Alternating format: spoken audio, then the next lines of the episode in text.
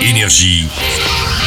Signe News. Ah, C'est Ciné News, le ciné à la radio avec une envie de film frisson ce week-end.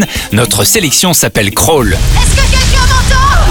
Et si vous étiez coincé dans votre cave en pleine inondation, dans une zone infestée par les alligators, tiens, comme en Floride. Ça va aller Après La colline à des yeux, Piranhas, Mirror, voici donc Crawl, le nouveau thriller du réalisateur français préféré à Hollywood pour ce genre de film, c'est Alexandre Aja. Amène-toi, espèce d'enfoiré Et là, on est toujours avec des animaux préhistoriques, mais réels, hein, c'est les, les alligators.